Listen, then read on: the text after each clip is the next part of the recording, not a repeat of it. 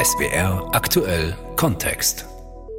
Idylle, soweit das Auge reicht. Bunte Farbenpracht, ungewöhnliche Formen im schimmernden Wasser. Die Felsenlandschaft voll mit Korallen, große, kleine, rote, gelbe. Manche haben lange Tentakel, andere sehen selbst aus wie kleine Steine.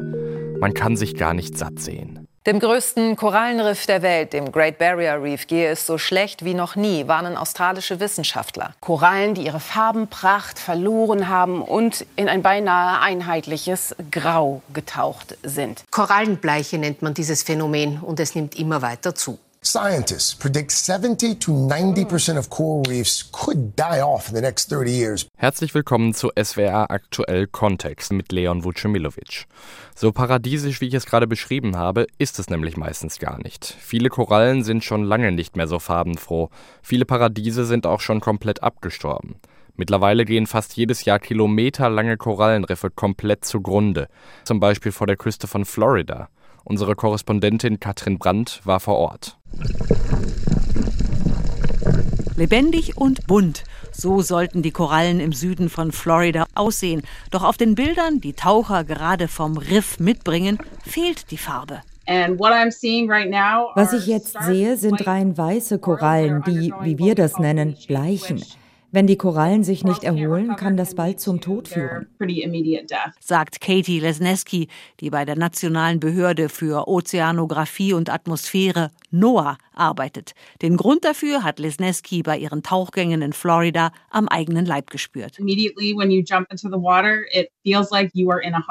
Sobald man ins Wasser springt, fühlt es sich wie ein Whirlpool an, erzählte sie im Fernsehsender PBS. Wassertemperaturen von bis zu 38 Grad sind im Süden Floridas an der Inselkette der berühmten Keys gemessen worden. Zu warm, um sich abzukühlen und definitiv zu warm für die Korallen. Wenn die Temperaturen zu hoch sind, stoßen sie die Algen ab, die in ihnen leben und ihnen die bunte Farbe geben. Die Folge? Die Korallen werden weiß und drohen zu sterben. Floridas Korallenriff ist hunderte Kilometer lang und das drittgrößte der Welt.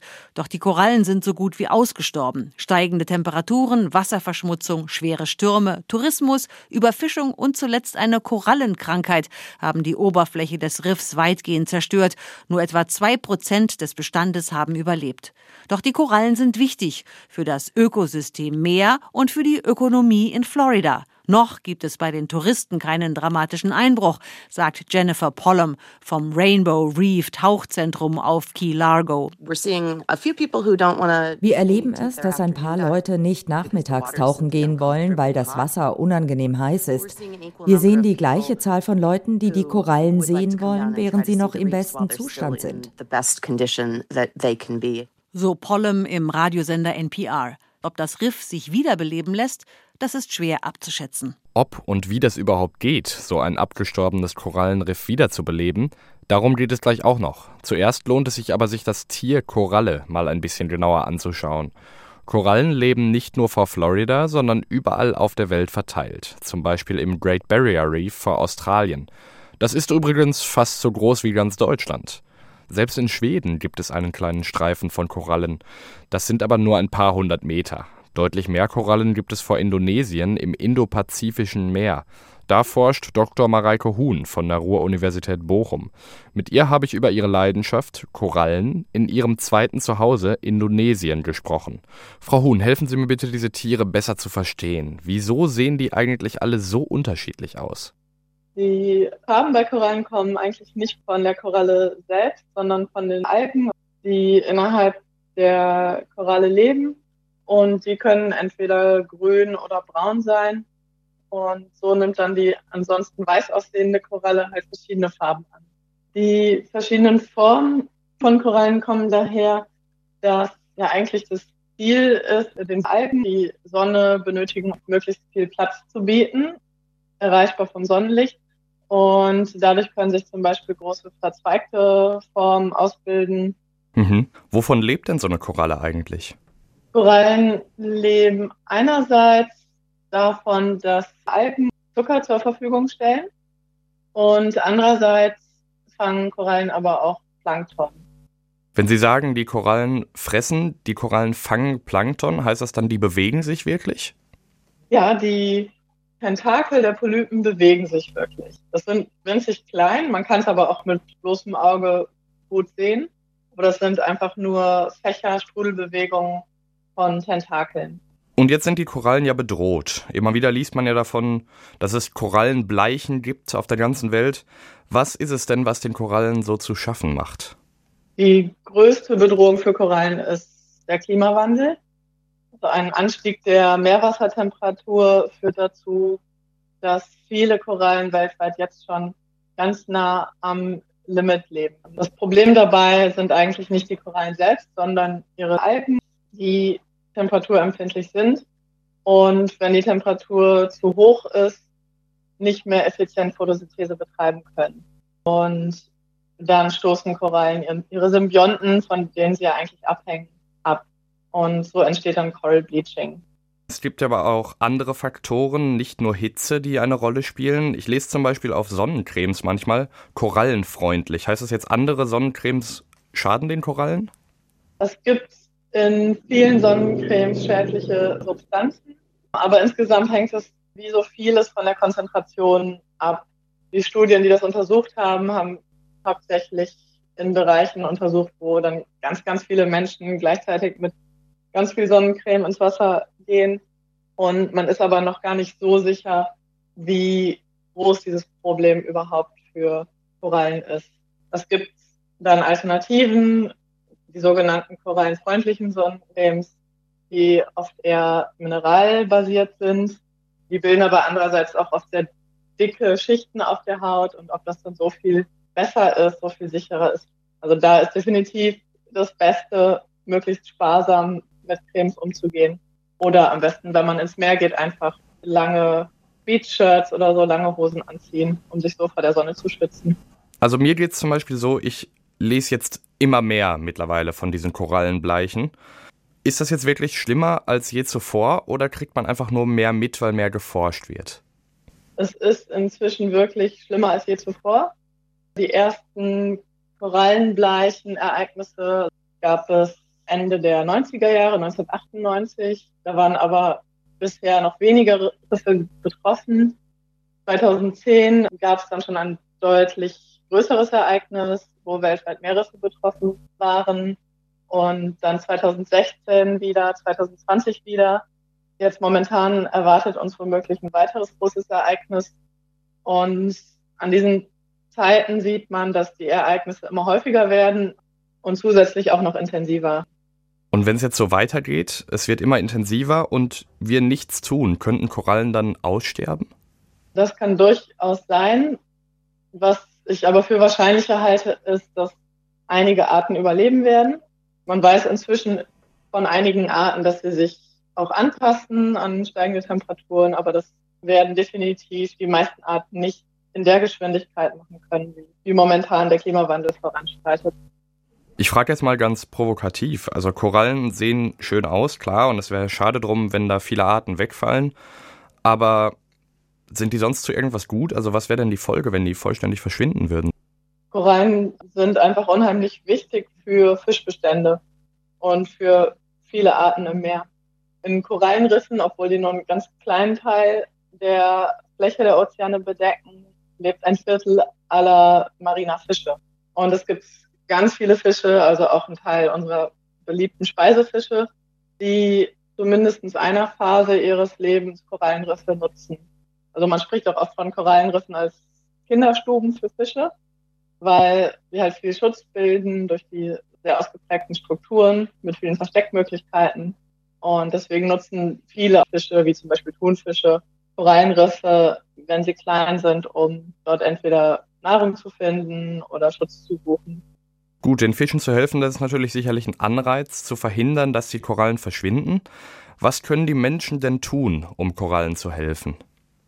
Ja, das Allerwichtigste ist, Treibhausgasemissionen zu verringern und zusätzlich auch andere Stressoren zu minimieren, wie zum Beispiel Bauprojekte in der Nähe von Korallenriffen müssten so geplant sein, dass keine Sedimente ins Wasser gelangen. Das ist halt auch eine starke Gefahr für Korallen. Ein ganz wichtiges Thema ist auch Plastikmüll in den Meeren, was auch Korallen bedroht. Da kann auch, glaube ich, jeder was wir tun, um einfach die Produktion von Plastikmüll zu verringern. Aber das Allerwichtigste ist, sich dafür zu engagieren, dass der Klimawandel verlangsamt wird. Und meinen Sie, wir kriegen das hin? Wird es in 30 Jahren noch Korallen in den Meeren geben? Ja, ich bin da sehr positiv. Ich denke, wir kriegen das hin. Ich glaube, sonst könnte ich halt auch aufhören, das zu tun, was ich tue. Und ich hoffe sehr, dass es irgendwann in sehr, sehr naher Zukunft einen starken Umschwung geben wird. Sagt Mareike Huhn, Korallenforscherin von der Ruhr-Uni Bochum. Und diese Hoffnung, dass wir die Kehrtwende schaffen und die Korallenparadiese bewahren können, die teilt Mareike Huhn mit sehr vielen Menschen. Naturschützern, Hobbytauchern und auch einfach korallenbegeisterten Menschen. Stefan Molzio ist alles drei davon. Er hat sein Hobby zum Beruf gemacht, ist Meeresbiologe und züchtet Korallen. Außerdem taucht er ehrenamtlich im Meer zwischen Korallen und erfasst ihre Bestände, guckt, weswegen es ihnen schlecht geht. Ich habe Herrn Molzio gefragt, wenn Sie durch die Korallenriffe tauchen, dann sind die Korallen ja erstmal einfach nur da und machen überhaupt nichts. Irgendwann hat man das doch mal gesehen. Woher kommt Ihre Begeisterung, immer noch zu tauchen? Ja, die Korallenriffe sind ja einer der artenreichsten Lebensräume auf der Erde. Da gibt es eine Fülle, Vielzahl von unterschiedlichen Arten, Lebensformen, Wechselbeziehungen. Das ist schon ein äußerst faszinierender Lebensraum.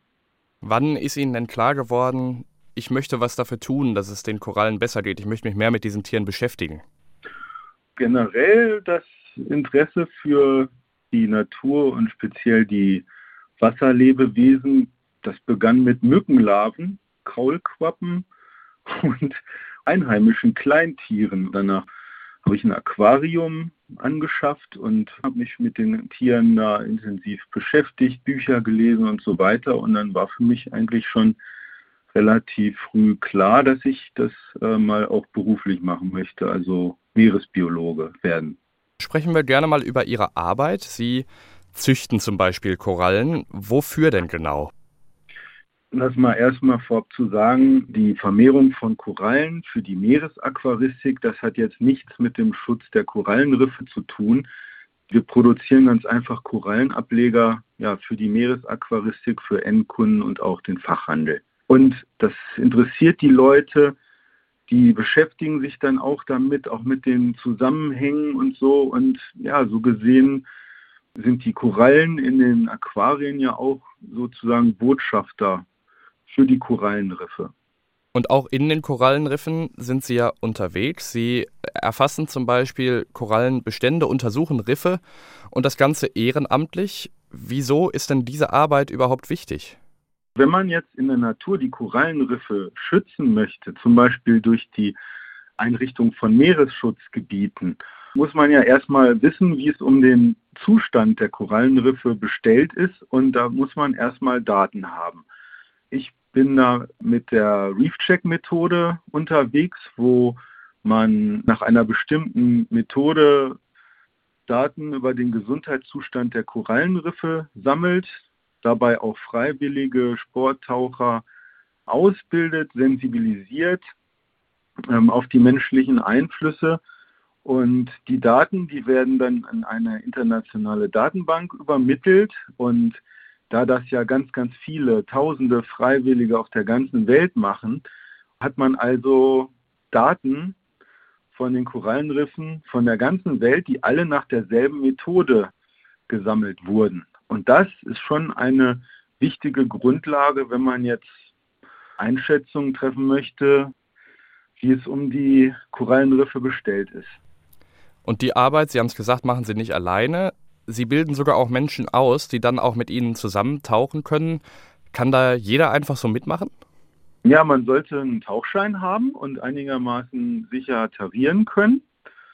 Ja, und dann kann man im Rahmen dieses Kurses, der vier Tage dauert, die Reef-Check-Methode erlernen, die Indikatororganismen bestimmen lernen, die ganze Methode auch mal üben. Und dann muss man auch noch Tests bestehen und dann ist man zertifizierter Reef-Check Eco-Diver und kann praktisch bei Riffuntersuchungen im indopazifischen Raum mithelfen, wissenschaftliche Daten zu sammeln. Sie machen diese Arbeit, Sie züchten Korallen, Sie tauchen, Sie erfassen Bestände, Sie gucken, ob es den Korallen gut geht, bilden Leute aus, damit das immer mehr machen und die Datenlage besser wird. Meinen Sie, dass man so die Korallen retten kann? Nein, das ist vielleicht ein kleiner Beitrag dafür, um, um auf die Lage der Korallenriffe aufmerksam zu machen, zu sensibilisieren und auch mehr Menschen vielleicht für ihren äh, Schutz zu gewinnen. Aber den Fortbestand der Korallenriffe, den kann man nur schaffen, wenn wir dringend und möglichst schnell die Treibhausgasemissionen runterbekommen, den Klimawandel in den Griff bekommen, weil das bedroht die weitere Existenz der Korallenriffe. Ohne das sieht es wirklich ganz düster aus. Obwohl er und viele andere sich engagieren, sieht Stefan Molzio also wenig Chancen für die Korallenriffe. Auch seine gezüchteten Korallen helfen da nicht weiter. Ein Riff mal eben so wiederzubeleben, nicht so einfach. Ähnlich sieht das bei den Korallen aus, die Zoos züchten. Auch die kann man nicht einfach mal so wieder ins Meer zurücksetzen, obwohl sie oft von da stammen, erklärt Pascal Kick. Er ist Tierpfleger im Zoo mit den meisten Korallen in Europa, in Arnheim in den Niederlanden. Sein Zoo züchtet Korallen und beliefert damit viele andere Zoos. Selbst das sei schon ein kleiner Beitrag zum Korallenschutz, sagt Pascal Kick. Unsere Korallen sind alle vom Zoll beschlagnahmte illegale Waren. Wir nehmen keine Korallen aus den Meeren. Und wenn wir unsere Züchtungen an andere Zoos weitergeben, müssen die auch keine nehmen. Korallen zu züchten ist gar nicht so leicht, erklärt er. Wir sind 120 Kilometer weg von der Küste. Wir mussten zum Beispiel unser eigenes Meereswasser herstellen, gereinigtes Wasser mit einer speziellen Salzmischung, damit es die gleiche Zusammensetzung wie Meereswasser hat the same chemical components as natural seawater. Der Arnheimer Zoo hat mehr als 100 verschiedene Korallensorten. Das macht es noch mal schwieriger, sagt Pascal Kick, denn die verstehen sich untereinander nicht alle blendend. Die kämpfen. Die kämpfen. Wenn sie zu nah beieinander sind, kämpfen sie um den Platz mit ihren Tentakeln. Natürlich dauert das eine ganze Zeit, aber wenn sie angefangen haben zu kämpfen, stirbt ein Teil der Kolonie ab. Es gibt da aggressivere und weniger aggressive Arten, erklärt mir Pascal Kick. Das sei aber einfach die Natur der Korallen, nicht anders als bei anderen Tieren. Korallen bringen sich also gegenseitig um, sterben aber auch und vor allem wegen des Menschen und des menschengemachten Klimawandels. Und der Mensch selber kann nur besser auf seine Umwelt achten und weniger CO2 ausstoßen. Oder geht vielleicht irgendwann noch mehr? We don't know if we noch wissen wir nicht, ob wir Krankheiten, Bakterien oder Parasiten aussetzen, wenn wir Korallen ins Meer aussetzen. Ich glaube aber, dass das irgendwann möglich sein wird. Man muss dann sehr vorsichtig sein, die Korallen nur aus einer Ecke des Meeres nehmen und sie in einem Aquarium halten. Aber dann wird es möglich sein, Korallen zu züchten und ins Meer auszusetzen and then it might be possible to bring them back to the ocean. Sagt Pascal Kick in SWR aktuell Kontext zum Thema Korallen. Und auch wenn es aktuell nicht so rosig aussieht, noch ist nicht alle Hoffnung verloren. Ich bin Leon Vucimilovic und bedanke mich fürs Zuhören.